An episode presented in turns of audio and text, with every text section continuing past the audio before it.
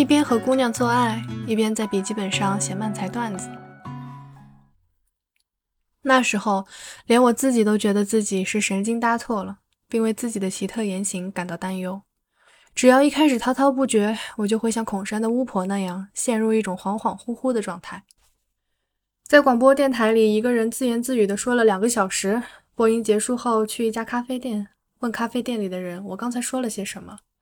别人对我说：“你刚才说了这个，说了那个。”可我却会说：“我真的说过这样的话吗？”我对刚才说过的话已经完全失忆了。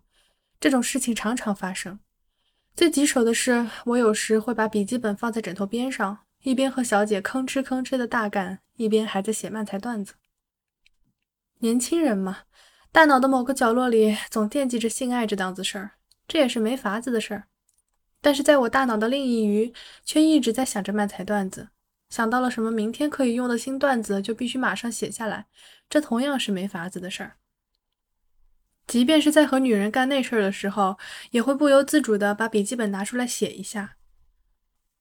我的大脑就像是一批为二的，无论我在做什么，半个脑子总在琢磨着漫才段子。现在的年轻人也许会单刀直入地说：“我们做爱吧。”但在过去，他们会说：“我们吃顿饭吧。”其实呢，目的不在吃饭，只是想和那个姑娘做爱而已。即便是我们吃顿饭吧，也不能第一次吃饭就直接去开房的，在开房之前必须经过各种繁琐的环节。等吃了三次饭，基本上就水到渠成了。我年轻的时候，有一段时间工作忙得连睡觉的时间都没有。记得有一次和一个姑娘喝酒吃饭，我用了以下这种调情的方式。喂，你喜欢我吗？嗯，他点了点头。那我们这么办吧。一般来说呢，我们还要再吃两顿饭才能一起去宾馆开房。可是呢，我没有那么多时间呀。我这就给你接下来两次的饭钱和房钱。我们现在就干好吗？当时那姑娘真被我气得火冒三丈，直骂我是个下流批。但是如果说吃过三顿饭就能办正事儿，那么早中晚三顿饭连着一起吃掉不就行了吗？早晨把他叫出来一起吃早饭，中午在外面等他一起吃午饭，晚上再找个地方一起吃晚饭，然后呢，我们做爱吧。我知道姑娘们肯定会对我说：“放你的狗屁！”可是如果每顿饭之间都必须间隔三到四天的时间，那就成了一场要花上两个礼拜时间的持久战。我是个急性子，喜欢直奔主题。如果用钱能搞定，那么不管什么事儿，我都想用钱搞定。虽然说出来不好听，但我就是这么想的。尽管没多大意思，但情人还是越多越好的。如果只有一个情人，就会形成一种三角关系，而三角关系就是一种有棱角的关系。如果有两个呢，就是四角关系；三个呢，就是五角关系。照此类推，情人越多，关系就越接近于圆，棱角也就越少。这样的话，彼此间的摩擦和风波也会减少。我曾对一个姑娘说过这样的话，结果她勃然大怒，骂我是头蠢猪。但我心里觉得我说的是真理。那段时间还发生过这样一件事：有一个女的对我说了下述这段话：“最近你不怎么约我出去了吗？是不是有情人了？在胡说什么呀？你不就是情人吗？可是就算心里这么想，也绝不可以对女人这么说。要是你这么说，她对你不是眼泪鼻涕，就是破口大骂。”在舞台上的我也是个双重人格的人，观众们听得不亦乐乎，我也趁兴大肆炫耀演技。可我的另半边大脑却像杀手一样冷静，不管是在抖包袱还是在插科打诨，我都会用一种冷静的目光观察着观众们的笑点。什么叫笑点呢？当观众的笑声和艺人的说话声重叠在一起时，观众会在一瞬间听不见演员说的话。如果演员没留意继续说，那观众肯定会想。他刚才说啥了？我没听见啊！观众一这么想，他们的笑声就会中断，即便只是短短的一瞬，也会出现冷场。没有听见演员说的话的那种不愉快感，会使原本乐在其中的观众一下子清醒过来。为了不发生这样的冷场，就必须利用好这个笑点，必须掐着点把精心准备的笑话说给观众听。演员越受欢迎，观众的笑声就越多，要掐准这个点也就越困难。因此，我的神经必须一直保持高度紧张，必须一直用杀手般的目光审视观众席。但与此同时，你的这种状态，哪怕让观众们看出一分一毫，他们也会清醒过来。有时演员自己也要装的像是没忍住一样笑出声来，这样观众们才会想，他们发挥的真好啊。慢才是一门微妙的艺术，不仅仅是说笑话逗人笑那么简单，观众们会对演员的情绪状态做出敏感的反应，有时这简直能达到残酷的程度。如果不能让观众们在轻松愉快的状态下对舞台保持全神贯注，那么他们的笑声是不会持续多久的。从生理学的角度来说，发笑就是从紧张感里释放出来。用“看不见，看不见，看见喽”逗小宝宝，他肯定会笑。你把脸藏起来，宝宝就会认为你消失了。刚才还在的人突然不见了，这会引起宝宝的紧张。然后在一声“看见喽”的同时再次露脸，他的紧张就会一下子得到释放，这样就势必会发笑。成年人的笑本质上也是一样的，紧紧抓住控制紧张和释放的这根缰绳，用人为的手段来引发笑，这种自然现象就是慢才演员的使命所在。而且说的极端一点，这根缰绳必须把演员和来剧场里看演出的观众们一一对应的联系起来。手里抓着几千根绳子，但脸上必须不露出一点声色，必须做出一副天生大傻瓜的表情，站在观众们哄堂大笑的风口浪尖。这就是漫才演员的形象。在整个剧场发出爆笑的声浪中，只有演员如冰块一般冷静。当时，这种落差带给我一种难以言喻的快感。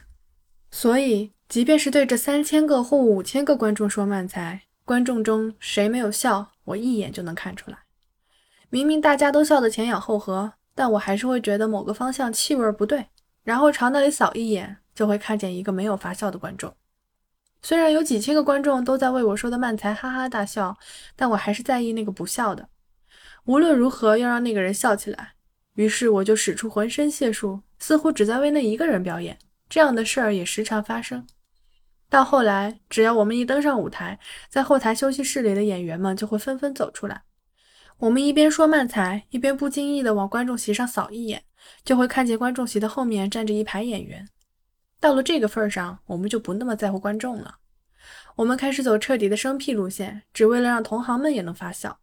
看见演员们在观众席的后面捧腹大笑，我们会感到无比的愉悦。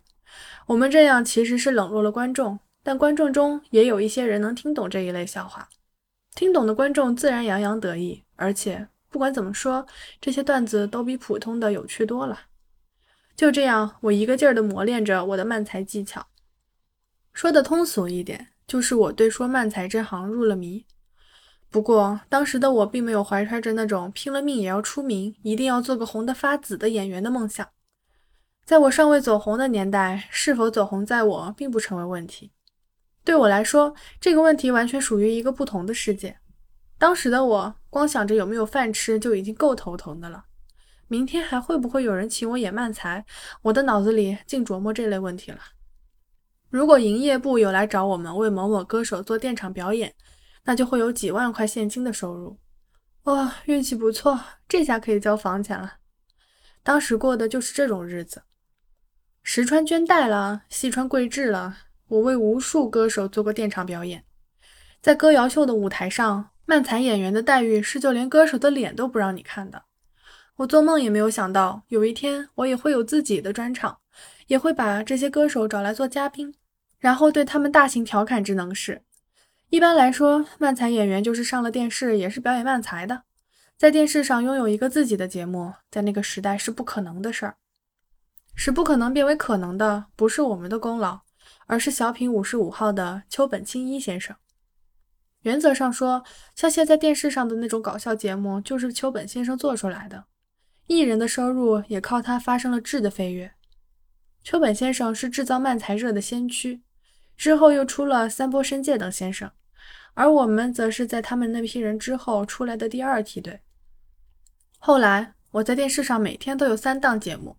这样持续了一两个月后，我走在大街上，就开始出现有路人朝我喊：“哦哟，是 Two Beat 吗？”这种现象。但是人家不喊：“哦哟，是 Beat K 西吗？”人家会说是 Two B 里矮的那个，是 Two B 里话多的那个，等等。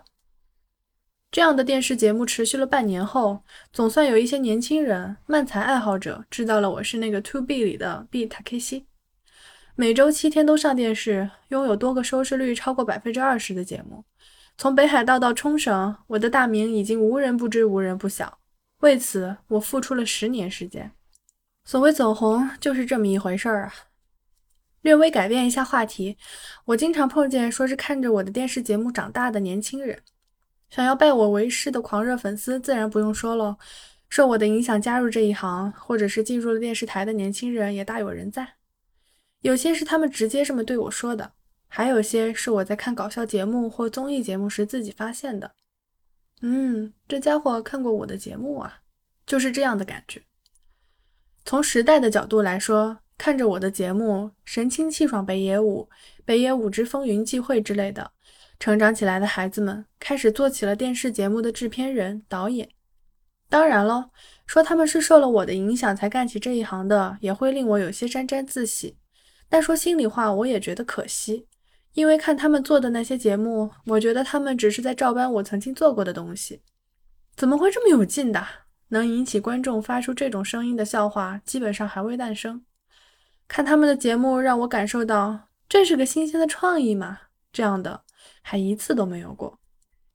如今搞笑节目明显处于停滞期。拿绘画来打个比方，从出现印象派到形成立体派，也花了一定的时间。我想这也是没法子的事儿吧。腻味了我们说的慢才，就一定会产生出新的东西来，正如腻味了印象派就产生出立体派一样。但现在仍处在新事物诞生前的停滞期。不过呢，这也不单单是喜剧界才有的现象，音乐也好，绘画也好，现在都沦陷在这样的状况中，没有新鲜事物诞生。初看觉得新鲜的东西，细看只不过是老调新谈。有时我甚至觉得，人类的文化或者人类本身是否都已接近了终点？人类文明是否正在向着瓦解大步前进？最好不是这样的，最好现在只是一个过渡期，我们也只能耐心的等着。现在只是一个暂时的停滞期，不久就会诞生全新的事物，但愿如此啊！总之，在我那个时代的艺人们都一门心思的想着要突破以前的喜剧艺术。这么说，也许有人会觉得我是在自吹自擂，但是现在确实看不见像我们那时候那样的艺人。